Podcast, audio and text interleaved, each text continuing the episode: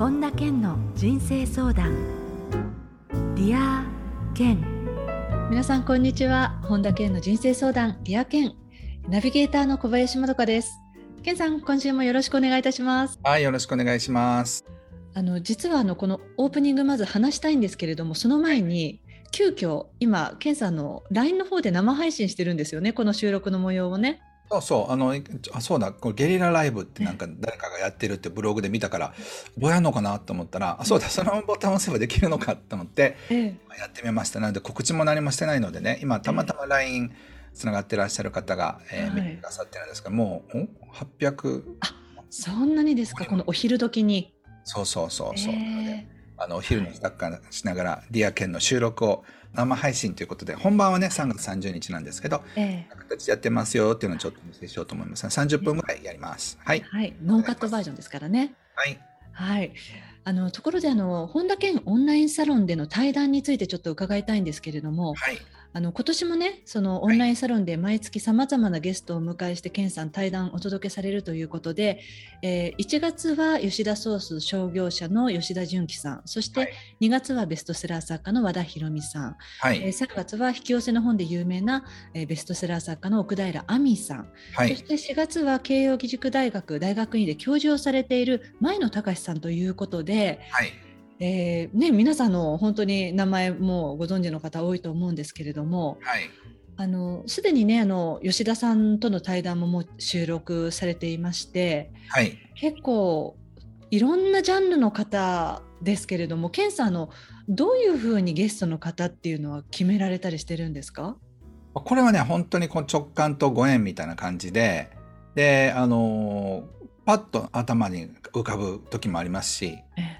の前の先生の場合は、あの、慶応のね、幸せ学の先生ですけど、確かゼミ生の方が連絡してきて、えっていうところからなんかスタートしたと思うんですけど、なんかそんなね、ちょっとした不思議な偶然を捕まえて、えーやってますね。そうですか。じゃあそういう時にタイミングよくこう、うん。ご紹介されたりするとあこれはぜひ対談この方としたいっていう感じで決まるわけですか？そうなんです、そうなんです。へあのそういう形でタイミング合う方とお話しさせて、まあ本当ねもう僕ありがたいというかあのもう夢の中で生活してる感じなんですよね。あの今 LINE の中でもあのうさぎちゃんになってますけどもう本当にね夢の中でこう暮らしてる感じですよ本当に素晴らしい僕は心から尊敬できる人たちとこうやって対談させていただいたりとか、えーそういうふうなことができるっていうのも、まあ、めちゃくちゃ一生懸命本書いたのは間違いないわけで、まあ、本を書いたご褒美としてね神様がくれてんのかなって今思います。はい、えーその本田健オンラインサロンのメンバーになるとこうしたあの特別ゲストと健さんの対談を例えばライブで見ることが可能だったりそれからこれまでに行った健さんとそのゲストの方たちとの対談動画っていうのも遡って見ることもできたりするので、はいえーぜひね興味のある方は、えー、健さんの公式ホームページから詳細ご覧になっていただければと思います。はい、お願いします。それでは本田健の人生相談ディア健今日も最後までお楽しみください。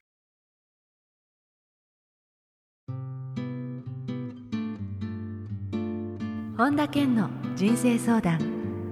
ディア健続いては人生相談のコーナーです。このコーナーではリスナーの方からいただいた質問に健さんに立体話法でお答えしていただきます。えーラジオネーム浜吉さん、健さんこんにちは。こんにちは。え保育園の職場でハラスメントを受けて移動願いを出しました。うん。上から考え直すようにも言われ続け何回も移動や転職を考えての決断でした。やっと移動が決まり喜ぶべきなのですが優しくしてくださった保護者や同僚のことを考えると申し訳なさが勝って後悔の気持ちが残っています。うん。正しい決断だったと思うのですが罪悪感でストレスが溜まってしまいそうです、えー罪悪感でいっぱいの気持ちを切り替えるためにはどうしたらいいでしょうかということなんですよねはい。あの、まず、あの、その罪悪感の源は何なのかってことですよねうん。で、想像するに、例えば、あの、それを続けられなかったことかもしれませんし、こう優しくしてくれたのに、そこに残らなかったってことかもしれませんし、あの他のね、子供たちとか、えー保護者の方たちとか同僚の人を置いて、まあ、ある意味見捨てて、えーそして自分だけが別のとこに行ったってことに対する罪悪感かもしれませんよね。でも考えてみたら、そのハラスメントでその移動願いを出したわけだから、やっぱりそこは自分にとっては暴力的な場所だったわけですよね。だからそこから出るっていう決断を自分がまずそれをこう正しい決断だったと思いながら他にも要素があったんじゃないかと感じてるってことなんですよ。はいでももしそれをあの状況を保護者の方とか同僚の方とかいろんな人たちが全部知ったとしたら多分同じようにそれでよかったねっておめでとうって言ってくれると思うんです。うんなのでイメージの中で同僚の方とか保護者の方とかに囲まれてね、うんでその人たちがお花を持ってきて今まで本当にありがとうってあなたにとっては次の職場の方が全然いいと思うから心からの祝福で送り出しますよっていう自分のイメージの中での送別会をやってみてください。うんでそしてその中でそのイメージの中で構わないので保護者の人とか同僚の方とかあるいはお子さんとか子供の前で感謝の気持ちを述べて今まで本当にありがとうございました。で自分にとっては、えー新しいところに行くことが自分にとっての幸せな正しい決断だと思うので皆さん分かってくれたら嬉しいです。って言ったらみんながわーって拍手してくれたりハグしてくれたり泣いてる人がいたりだっていうこう一人送別会を自分でやってみてください。うん。それによってね、多分、送別会終わった後には罪悪感が多分すごくクリアになってると思います。そうですよね、まあ、そうしたあのいい方たちももちろんいらしたとは思いますけれど結局その移動願いをしたいぐらいのことだがあったわけですからそういう人たちいい人たちのためにじゃあ残るってしたらばまたそのハラスメントが続くって言ったらやっぱりそれはもう耐えられないでしょうしねきっと。そうなんです。だからね、そこを、あの、罪悪感の源をクリアにして、関係者の人たちとちゃんと、イメージの中でエネルギー的なクリアな送別会ができれば、うんもう罪悪感を持つ必要はないと思います。はい、えー質問ありがとうございました。ありがとうございます。えー続いてはラジオネームザキさんです。ケンさん、こんにちは。はい、こんにちは。私は人に頼ったり助けられたりすることが苦手です。理由は借りを作るのが苦手だからで、将来にいつか助けてあげる義理が生まれる気がしてしまうので、足かせのように感じてしまいます。なるほど、面白いそ。のせいで自分が苦しい時にも助けを求められず、一人で抱えざるを得ないのですが、上手に人に頼り、人に手を貸せる人間になりたいですということで、でも、ケンさんね、あの人に頼ることもすごく大事だっていうふうにお話しされてますから、あの多分そういう話も聞きながらうまく人に頼れるようになるにはどうしたらいいかっていうふうにこのザキさんご自身感じて今こうしてうんメールをくださってると思うんですよね。なるほどね。ちょっと笑ってしまって申し訳なかったんですけど、いつか、あの、助けてあげる義理が生まれるっていうのは、あの、昭和かっていう ツッコミが自分の中で頭で聞こえてきたんですよね。昭和の任教の人だなと思って。ですごく面白いんですけど、人間関係ってやっぱり貸し借り帳みたいのがあるんですよ。ええあの、知らない間に。えで、いちいちつけてるわけじゃないんだけど、あ、なんか誕生日プレゼント5000円ぐらいのもらったから5000円ぐらいの返そうとかね。えうんなんか1万円ぐらいのもらったから1万円ぐらいの返さなくちゃなとか。なんかそういう風な、なんかこう、手帳みたいなものがあって、で、その中になんかひどいことされたから、ひどいことしてやれっていうのもあれば、すごく助けてもらったから、助けてあげなくちゃいけないとかっていう、そういう風に思ってしまうってことなんですよね。はいで、このザキさんすごい真面目な方だと思うんですよ。うんだってね、あの、ルーズな人っていうのはそんなこと何も考えてませんから。え迷惑かけたり人に助けられても全然返そうってことも考えてない人の方が実は多いんですよね。えはいうん。だから僕はすごいこう正直で、なんていうのかな、義理がたいっていうか、律儀なんですよね。律儀な方なんだなと思って、本当にそれはね、素晴らしいなと思います。ええ同時に、そのなんか律儀さがし自分を縛ってるってこともぜひ理解してほしいんですよね。で例えばなんか、なんかちょっと親切にしたりとかすることっていうのはお互いやることじゃないですか。はい、いちいち覚えられてたりなんかこう自分が覚えるのってちょっとまたそれは苦痛だったりしますよね。そうですね。だから親しい関関係では例えばねあの旦那さんに4回ゴミ出ししてあげたよねっていうふうに言われたら「お前な私はどんだけ何枚あのお皿洗ってると思ってんの?」みたいなね。でじゃあ例えば私は洗濯を24枚やりましたと。パンツが3枚にシャツが5枚にみたいなこと言われてもえー、ちょっと困るなって感じじゃないですか。はい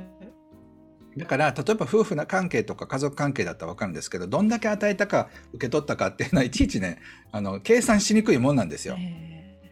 いやそれは僕はあのパートナーシップセミナーでよく言うんですけどあの夜寝る時にね左手と右手が話し合ってるのを想像してくださいって言うんですよね。はい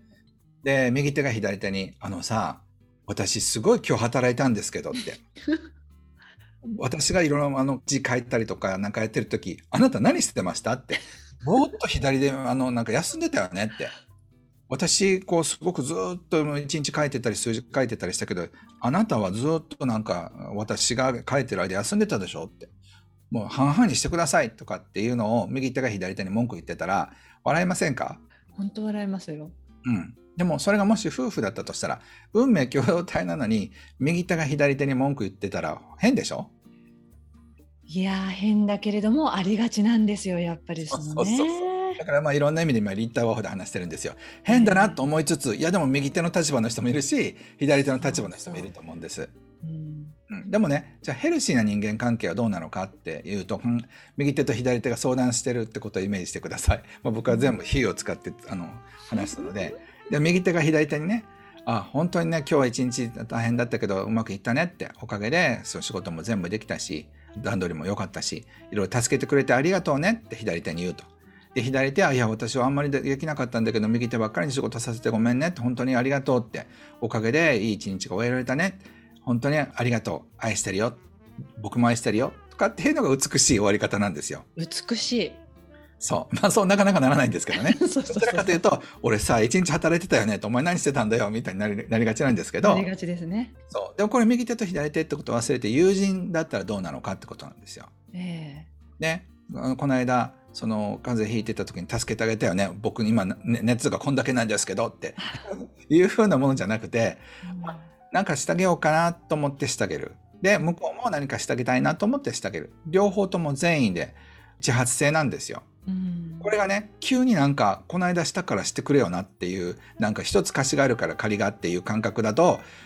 途端につまらなくなっちゃうんですよね。だから、そういった意味で、全ての人間関係っていうのは自由に与えられると、その分だけ楽しく、より幸せに美しくなるんですよ。うんだから、一切そういう助けたり助けてもらったりの忘れて、とにかく自分ができることはやる。で、そして相手がやってくれるかどうかはその人に決めてもらうっていう感じで生きていくと、うん多分ものすごく自由になれるし、楽しくなると思います。そうだからねそのあの人間関係の手帳をね、燃やさないとダメなんですよ。ね一個一個メモしてたものをね。そう。で、そしてね、同時に、あの、これをご覧になっている方に言いたいのは、旦那さんに対する手帳、奥さんに対する手帳も燃やさなくちゃダメなの。自分がどれだけ家事やったとか、自分がどれだけ仕事やってるかを燃やさないと、感謝ができなくなっちゃうんですよ。もう手帳どこじゃなくてねレコーディングしてねその録画を見せたいって思うぐらいですよね。でしょ？私がどれだけこ子育てとかでやってたのか、ビデオであって、もう全然、ほら見てって、1分も座ってないでしょ？みたいなのそうそうそう見たいみたいなね。そううん、だから、だから自分がどれだけやったかをアピールして褒めてもらいたい帰りに、相手に感謝したら相手も感謝してくれるんですよ。本当ですね。なので、そういうふうな関係が持てるといいですね。というお話でした。はい、ありがとうございます。続いてはラジオネームサリーさん。えケンさんこんにちは。こんにちは。私は学生の頃から見た目のコンプレックスがあり悩んでいます。気にしすぎなのかもしれませんが、綺麗な友人を見ると自分はブサイクだなぁと落ち込み、自信も持てず引っ込み思案になってしまいます。見た目にコンプレックスがある私でも幸せになるにはどうしたらいいでしょうか？ということなんですよね。あのね、これは、あの、女性でも男性でもそうなんですけど、自分の顔に自信があったり、自分がいけてるって思う人と、そうじゃない人の割合でいくと、やっぱりね、いけてないと思う人たちの方が多いと思うんですよ。8割、9割。はい。で、例えば、その、こう、美人だったりかっこいい人の中にも、外から見たら、えっていうところでコンプレックス持ってる人がいるんですよね。例えば鼻が大きいとか小さいとか口が小さい大きいとか僕が一番笑って申し訳なかったけど笑ったのはミスなんとかにミス湘南かなんかに選ばれた人なんですけどうんでその人がね私すごくコンプレックスがあってってどんなコンプレックスなんですか？って言ったら容姿に関することなんですけどってで何ですか？って言ったらまつげが不揃いなんですって言われたんですよね。で僕、うんえ？まつげが不揃いってどういうことですかまつげが整ってないんですって言われて、え？ーと思って僕後でトイレに行ってうん。自分のまつげが揃いかどうか見ようと思ったんだけど見るほどまつげがないっていうこと 事実に気がついてえ？ーって僕まつげないよって思ったんですよね。でそれでこうやって見てこれ見たらあまつげがないってことに、まあ、コンプレックスは持ってませんけどはまつげがないっていうことに気がついた僕にとって記念日だったんですよ。でもねそういうふうなめちゃくちゃ綺麗でミスなんとかに選ばれてるのにまつげが不揃いだって言って悩んでる人もいるんですよね。それはその方にとったら本当にそのまつげの不揃いっていうことはすごく大きなことなんですよね。だから毎朝多分落ち込んでるんだと思うんですよ。だから人によってそのポイントあのブサイクポイントっていうのは違うんですよね。だからまずまず人によっては絶対何かあるってことを分かってほしいんですよ。で顔でなくても、例えば太ももが太いとかね、はい。はい、二の腕があの太いとかなんかウエストがいまいちとかなんかあるんですよ。胸がとか。はい、であのそんな完璧な人なんて例えばそういう有名なねあの女優さんとかだって太ももがとかってあるはずだからそうです、ね、だからそれはもう変えられないってことをまず思えるかどうかってことと、うん、あとそういうふうななんかこうちょっとなんかこう完成品っていうかねじゃないんだけどもそれでも可愛いところあるよねっていうふうに思えるかどうかってことだと思います。うん、だから自分がどう可愛いのかっていうのを毎日ね一個可愛いところを言ってみてください。自分が可愛いなって頑張ってるなってでそういうこうあの顔が美人じゃなくても性格美人で勝負すればいいわけですよね。で例えば合コンとかではその見た目が綺麗な人とか可愛い人の方があのモテるのかもしれないんだけども最終的に幸せを見つけるのはやっぱり性格美人の方なんですよ。なので私はその最初のコンパとかそんなの負けても最終的なところで勝つから大丈夫っていうふうに思うのもありですよね。ねでもその比べちゃうと上を見れば見るほどもう途方もないですし、うん、ねまたその限界がないですもんね。そのやっぱり自分の今の自分がこれでいいんだって思えない限りはいつまでもその欠乏感の中にいるわけですもんね。そうそうそうだから自分の可愛いところとか美しいところをその容姿以外にどれだけ見出せるかですよね。やっぱりね内面が可愛いっていうか内面が美しい人の方が最終的に美しく見えるんですよね。そうだから自分の性格がダメなところも含めて自分が可愛らしいと思ったらそれが魅力になるんですよ。例えば僕もさっきあの人間関係のあの手帳を燃やせとか言いながら「ケンさんいいこと言うでしょ」とかってなんか一生懸命 LINE の人たちに同意を無理やり求めたりとかして自分で恥ずかしいなと思いながら可愛いなっていうふうに思ってるからだってあんだけいいこと言ってるのにそこで台無しじゃんっていうのとでも人間だものをやっぱり認めてもらいたいっていうようなそういうふうに自分を愛することができたら、それが魅力に変わっていくと思うんですよね。そうですねうん、だからそれを自分でああ恥ずかしいなってでもなんか認めて認めてっていう自分も可愛らしく思うっていう風なのがやっぱりそれがそのなんていうのかなコンプレックスが魅力に変わる瞬間だと思うんです。うん、なのであついついそういう見た目はあのね不細工だなと思うけどでも可愛いとこもいっぱいあるよねっていうふうに思えると、うん、そこからねあのどんどん変わると思います。で見た目なんてねやっぱりあの結婚したら10年ぐらいで変わっちゃうわけだから。だからねやっぱりそれでね昔綺麗だったんだけど今はっていうふうになるよりはあの内面は変わりませんからねだから磨くってことにあのやるといいと思います。っていうのは表面的に美人な人ほど不幸になるっていうデータもあるんですよ。なぜかというとその綺麗な人っていうのはそのいろんな男性から特にこうなんかグイグイ来る男性についついイエスって言ってしまうんですよ。えーだからその例えば妊娠したりだとかそのあの望むの結婚とかしてしまうのもやっぱ綺麗な人の方なんですよね。だから綺麗だがゆえに変な男に目をつけられて早く結婚する人たちっていうのは綺麗な人の方なんですよ。だから20代の前半で結婚したりとかそうやってグイグイ来る人がいないいないっていうことを幸せに思うこともできますよね。私は容姿のおかげで変な男に引っかからずに済んだっていうふうに思えたらさっき言った神レベルですよね。と思います。ね、はい、質問ありがとうございました。はい。え続いてはラジオネームカズさんです。はい、えー、妻とのお金の価値観の違いで悩んでいます。うん、私は安くていいものを買うことに喜びを感じますが、妻は浪費家で、うん、私と逆のタイプのため、よくお金のことで喧嘩になります。はいそれ以外は仲良くしていますが、お金の価値観が違う妻とどうやって折り合いをつければいいでしょうか？何か解決策あれば教えてください。これ、あの、ケンさん、あるあるですか？その夫婦単位でのそのこういうお金の価値観が違うっていうことでぶつかるっていうのはあることですか？めちゃくちゃありますね。で、あの、面白いのはね、僕はその、今までこうホームステイとかたくさんしてきたんですけど、日本人もその外国の人も。その、二人ともめっちゃケチだなと思う家に泊まったんですよ。ええで、そうしたら、二人ともケチなのに、旦那さんの方がもっとドケチなんですよね。ええで、その人の家で僕ごご飯ごちそうになって泊めてもらったから洗い物してたんですよ。はい。そうしたら、その、僕の水の出し方っていうのが、日本ってバーッと出すじゃないですか。うんうんでそれがダメだって、そのシンクのそのバケツみたいなものに、うん洗い桶に溜めてうん、でそしてそこでやって、もっぺんやってやれば最小の水で済むって言われたんですよ。はい。で、すげえなと思って、奥さんすげえと思ったら旦那さんがね、あの、じゃあ俺もやるよって手伝ってくれたんですけど、その奥さんが旦那さんにあなた水使いすぎるって怒られてるんですよね。うんやっぱりどっちか、両方ともケチでも、どどちらか二人いると、もう一つのがもっとケチになるってことなんですよ。はい。なので、この戦いっていうのは永遠になくならないんですよね。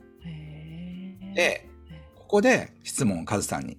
あなたは幸せになりたいですか？それとも、ちょっとだけお金をもう少し貯めたいですか？ってことなんです。どういうことかというと、そのもし、その幸せになりたかったら、老子家の奥さんに、すごいね、君は人生の喜びを知ってるよねっていうふうにして奥さんを完全に認めることができますよね。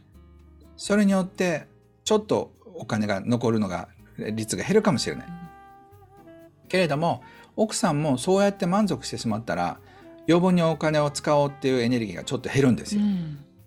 なので僕にねそのなんかその人生の喜びを教えてって僕はついつい安いものとかそういうの買っちゃうから人生の喜びをなんかあんまりあのなんか持ってないかもしれないから君が豊かさの先生として教えてっていうふうに言われたら奥さんはまた考え変わりますよね。そんな美しい言葉で言われたらね、あの本当に変わりますよ。っていうか、うんんなので君は僕の豊かさの先生だっていうふうに思えたら奥さんが浪費してることも気にならなくなります。で妻がどれだけお金を使っても気にならないぐらい僕は稼げという神の声なんだと思ってもいいわけですよね。それも神レベルですよね。そうそうそうそう。こういうふうに思えてくるとその相手がお金を使うってことに対しては全く気にならなくなるはずです。あのもしかしたら本当にあのこのカズさんがご覧になってる奥様は浪費家かもしれないけれども一般的にはそうでもないかもしれないですよね。そうそうそう。だからそういった意味ではねそういうことが分かってくると多分人生で見えてくるものも違うんじゃないでしょうか。うん本当ですね。でもあ本当によくあることなんですね。こういうパートナーシップの中でのお金に関することとかね。これは仕事の中でも起きますよね。ああ、なのでそうやって相手のことが理解できるといいでしょうね。そうですね。はい。はい、ということで以上人生相談のコーナーでした。ケンさんどうもありがとうございました。はい、ありがとうございました。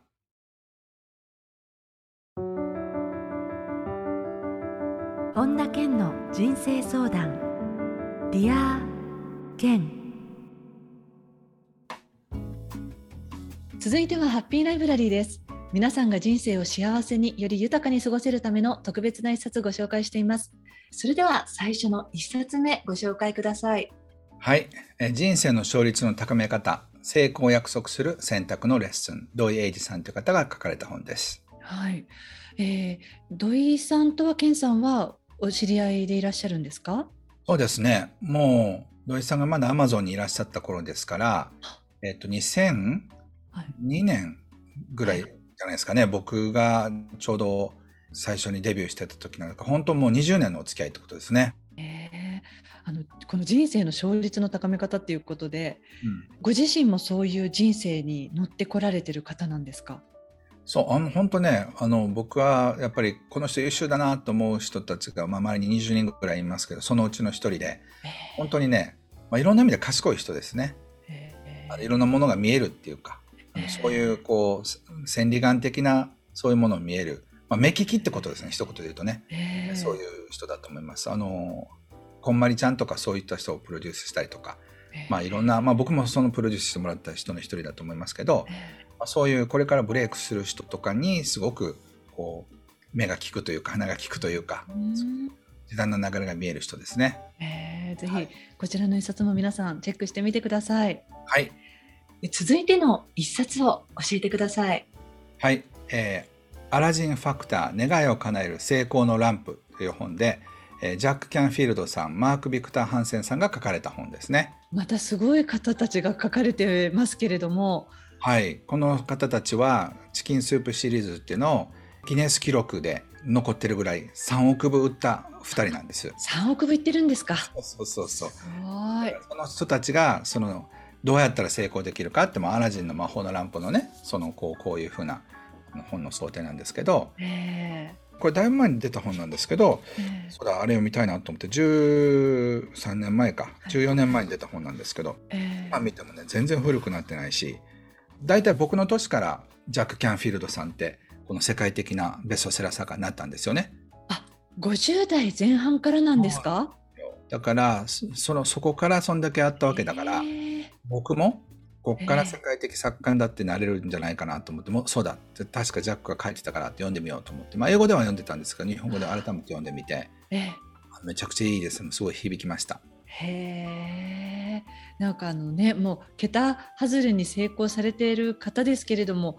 そんなにこう早い成功じゃなくって割とね、50代からって言ったらなんとなく希望も持てますよね、私たちも。ですよでそのあの自尊心を高めるセミナーをやってたんですけどその会社でも、まあ、資金繰りに困るぐらい結構なんか 大変だったんですよね。そうなんですね。そうそれがこれでもう大ヒットしてこうチキンスープエンパイアってチキンスープ帝国っていうぐらいもうすごい大成功したんですよね。へえ。私も留学した時に大学1年の時にあのホームステイ先の2週間は白人のうちのうちでうん。後半はあの日系人のうちだったんですね。うんうんうん。で全然あのでもみんな日本語話せないお家ででもお母さんが素晴らしい優しいダナっていうお母さんがうん。そのチキンスープをくれたんですよね私。に。はいはいはい。はどかこれ読んでって言って、だからすごく思い出に残ってますけれども、3億部ってすごいですね。ね。ね僕ももう少しで1000万部ですけど これの30倍でしょ？え こんだけすごいのかなと思いますよね。そうですね。ありがとうございました。はいえーこのコーナーではあなたからのおすすめの一冊も募集しています。リアケンアットマーク ioffice.com までお送りください。以上、ハッピーライブラリーのコーナーでした。それではケンさん、今日の名言をお願いします。暗闇の中でこそ星が見えるマーティ・ルーサー・キング・ジュニア。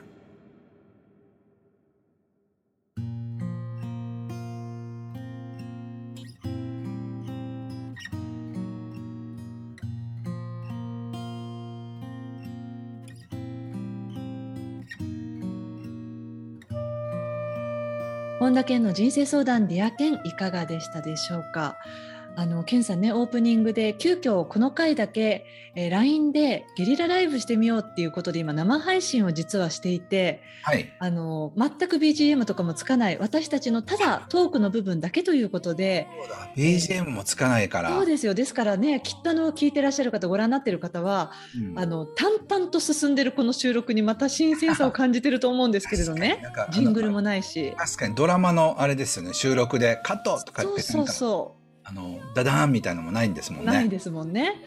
うんそうえでもそのオープニングからもう確かケンさんあの40秒ぐらいの段階でもう3400人いるよとかっておっしゃってましたけれど今の時点で何人ぐらいの方たちですか、えっと今でね3615人ですね。あそうですかしかもこの平日のお昼真っ只中ですよ今の時間で言いますと。えいやだ告知してないからたまたまその携帯をねえ持ちってる方が見てくれねるけどね。あの、ね、この私たちの「ディアケンのあのコーナーコーナーが終わった時のちょっとしたよもやま話っていうのも含めてあのこの3600人の方たちは 今お楽しみいただいていて逆にそういう方がなんか楽しいんじゃないかなんていう話もねケンさんおっしゃってましたけれど。はいさてエンディングですよこれあの収録の本番のものなのでね。はいあのケンさんいつもその原稿を書かれたりしてそれこそもうあの読む量が大変ですっていう風な話が出るぐらい読み手が大変になっちゃうぐらい必ず毎月何かしら出されてますけれどもその例えばあ忙しいなとかなんかちょっと煮詰まっちゃうな、まあ、煮詰まっちゃうなってきっとケンさんないんでしょうけれど何かこう気分転換したいなっていう時にケンさん何かされてることってあるのかなと思ってお聞きしたいんですけれど。あの僕はねやっぱり移動するっていうのを気をつけてますね。移動ですか？そうそうそう。で、この間はね、僕あんまりやったことなかったんですけど、本当に煮詰まっちゃってえ、こう、エブラハムの翻訳ね、これ、これ、これ、これ、これです。はいはいこれで煮詰まっちゃって、ええでもう、あーってなって、なんかもうどっかちょっと、綺麗な場所に行きたいと思って、急に思い立ってパッと荷造りして、その足で、と、沖縄に行きました。そうなんですか。家族には、あの、えちょっと 今から沖縄に行くって言って、えーとかっていうのが来てましたけど、ええあので、それで海を見ながら、もうすごくちょっとしばらく何時間かもう原稿をこと忘れて全くクリアにしてでそれからあのまた原稿に戻るってことをやりましたね。だってケンさんこれまで翻訳もされてますけれどそこまで煮詰まるなんていうのはかなりレアな話じゃないですか？そうですね。あのジャンポルスキー博士のやつも相当苦労しましたけどっていうのはコースミラクルズが入ってきたから。はい。ただこれも大変でしたね。ええじゃあ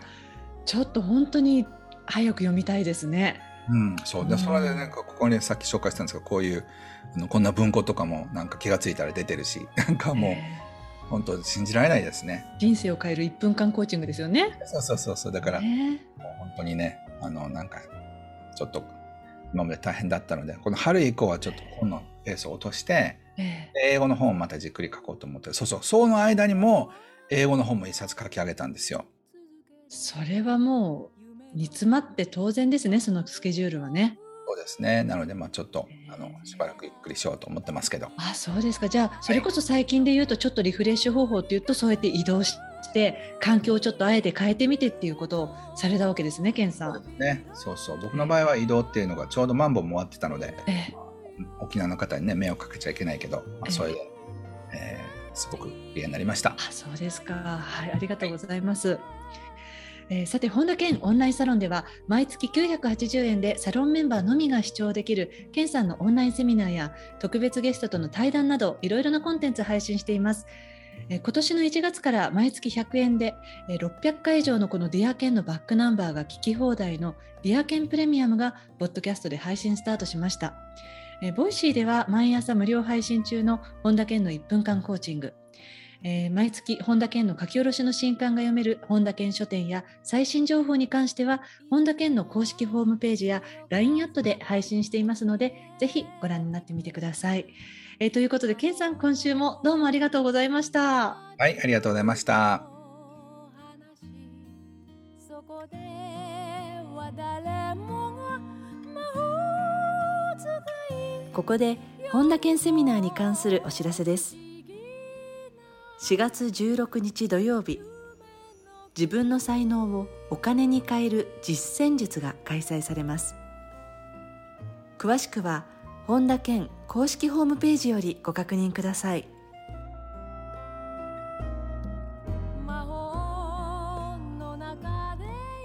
本田健の人生相談ディア健。この番組は提供アイウェイオフィス。プロデュースキクタス早川洋平。制作ワルツ高知博桐原哲人。ナビゲーター小林まどかでお送りしました。ら